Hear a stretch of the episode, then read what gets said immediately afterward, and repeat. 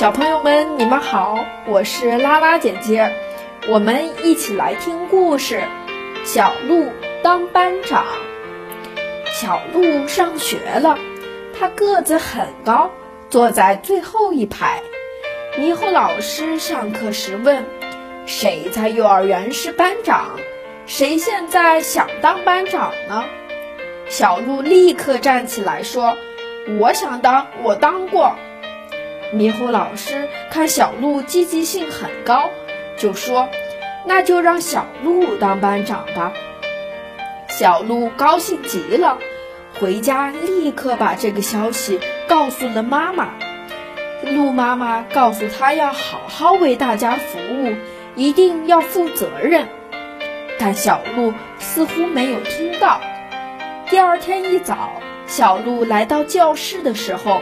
值日生已经开始打扫了。今天是小鹿、小羊、小鸡和小狗之日。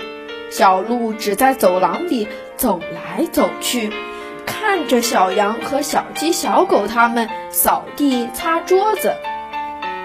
自习课上，小鹿一会儿大声地对正在讨论习题的小猪和小羊说：“不许说话。”一会儿拍拍小狗的脑袋说。把你的作业拿来，让我抄一下。小狗说：“你怎么能抄我的作业呢？怎么啦？我是班长，我说了算，谁敢不听我的？”说着，小鹿一把夺过了小狗的本子，大踏步回到了自己的座位上。几天后，大家对小鹿的做法感到很生气，于是纷纷到老师那里去告状。老师，小鹿不做值日。老师，小鹿不让我们讨论问题。老师，小鹿抄我的作业。猕猴老师上课时告诉大家，以后班长要轮流当，通过选举产生。这下小鹿傻眼了，他以为自己坐稳了班长的椅子，没想到重新选举来得这么快。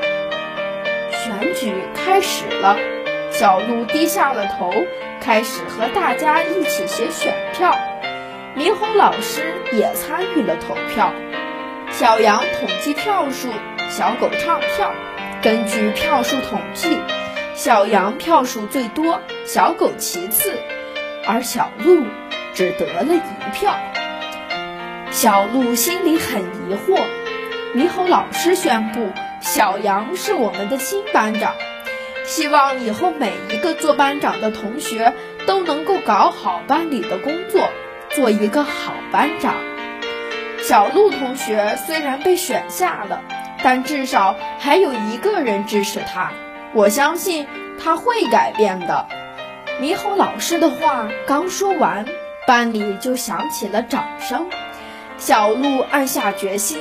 以后一定要好好表现。后来，不当班长的小鹿总是第一个到学校，积极帮同学们擦桌子、倒垃圾。课堂上，他认真听课，再也不抄作业了，就连说话也变得礼貌起来，仿佛是变了一个人。半年后，班里又进行了班长选举。小鹿认真地填上了小羊的名字，他觉得小羊做得很好，但是最终的结果却出乎小鹿的意料，他被同学们选举为班长了。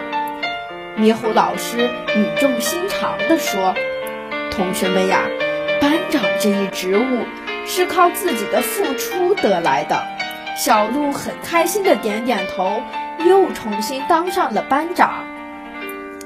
小朋友们，你们知道吗？这个故事告诉我们，偶尔一次的失败并不可怕，只要我们下定决心，努力改正，我们就会迎来下一次的成功。